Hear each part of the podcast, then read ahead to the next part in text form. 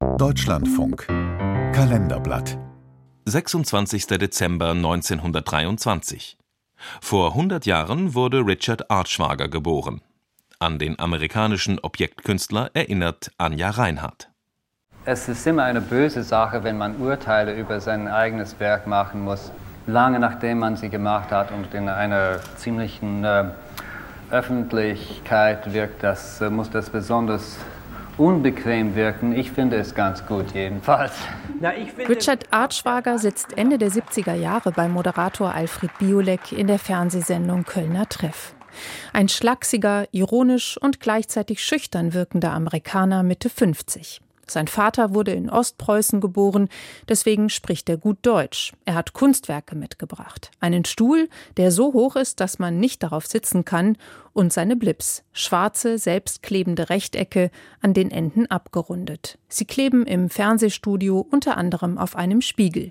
Wenigstens kann man sagen, die nehmen nicht viel Platz und die kosten sehr wenig und äh, stören die Umgebung nicht besonders aber doch, weil da. ja, also sie, sie stören ein bisschen. Ja, sie, sie, stören ein bisschen. Die Bildschirme, die stören unheimlich. Ja.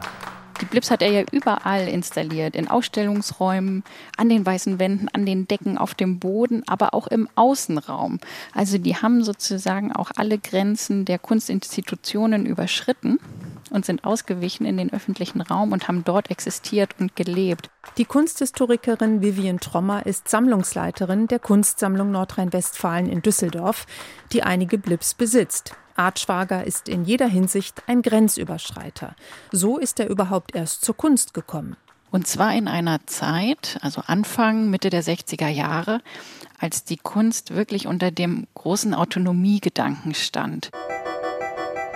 Richard Artschwager wird am 26. Dezember 1923 in eine Familie geboren, in der sowohl die Naturwissenschaften als auch die Kunst einen festen Platz haben. Er studiert Chemie und Mathematik ab 1944 unterbrochen vom Dienst in der Army, den er teilweise auch in Deutschland leistet. Zurück in den USA knüpft er erste Kontakte zur Kunstwelt, kann aber mit der Abstraktion wenig anfangen. Er macht eine Schreinerlehre und eröffnet eine Werkstatt. Seine Möbel sind so besonders und hochwertig, dass sie auch im New Yorker Museum für zeitgenössisches Handwerk ausgestellt werden. Aber dann passiert das Furchtbare. Meine Werkstätte geriet in Brand einer Nacht und äh, hatte ich zu wenig Versicherung. Da bin ich mit Schulden und einem Schutthaufen äh, stecken geblieben. Und da wollte ich etwas für mich außer böses Schicksal. Und da habe ich so angefangen zu zeichnen, nur für mich. Die Brüche in seinem Leben bilden sich darin ab. Hochhäuser, die in Schutt und Asche zerfallen, Raumordnungen, die sich auflösen.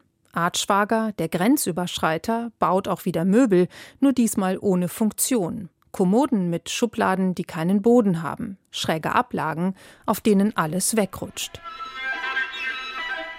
Er hat mal gesagt, Bildhauerei ist zum Anfassen, Malerei ist fürs Auge. Ich wollte Skulptur fürs Auge und eine Malerei zum Anfassen machen. Mehrere Male kehrt Artschwager nach Deutschland zurück. Er stellt immer wieder auf der Documenta in Kassel aus.